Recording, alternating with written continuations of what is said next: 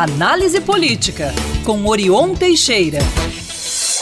E Orion, bom dia. Bom dia, Lucas, Murilo, Luciano e ouvintes espectadores da Band News. Prazer voltar a falar com vocês. Prazer. Orion, o que, que você traz para a gente hoje? Pegando a carona aí no, no que já disse o vice-governador Matheus Simões a respeito aí dessa polarização possível na campanha eleitoral, os pré-candidatos a prefeito, a, as prefeitas também, estão preocupados aí com a nacionalização do debate eleitoral deste ano por meio da polarização entre o bolsonarismo e o lulismo. Nos grandes centros, como as capitais e cidades polo, será inevitável essa influência, até porque o presidente Lula e o ex-presidente Bolsonaro serão os principais cabos eleitorais.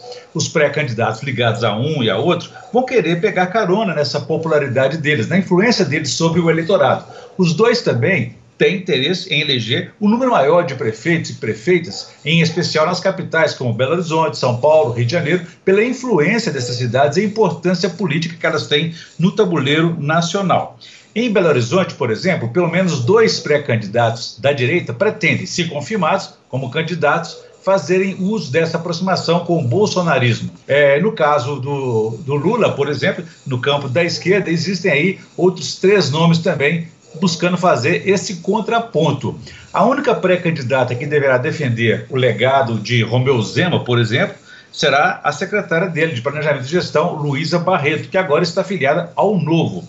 Pelos centros pré-candidatos, é, Fuad Noman a reeleição em Belo Horizonte do PSD, tentará ligar-se a Lula, mas apostará mais nos assuntos locais, projetando o conjunto de obras que está fazendo como trunfo político, já que o campo ligado a Lula está um pouco congestionado com outros três nomes. Ainda pelo centro, Gabriel Azevedo, presidente da Câmara Municipal, ele deverá focar também nos assuntos locais e na oposição ao prefeito.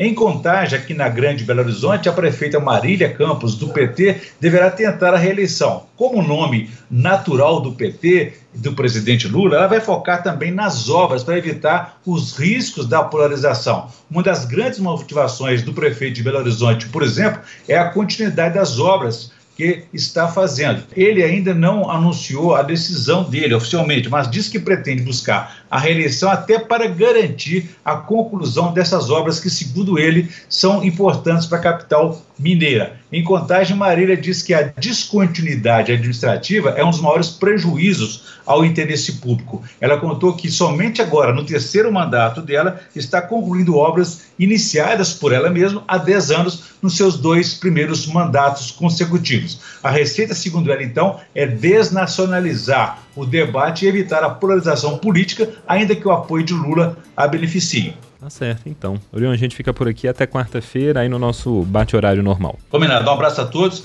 Quem quiser saber mais pode consultar meu blog no www.blogdorion.com.br. Um abraço a todos e façamos um bom dia. Valeu.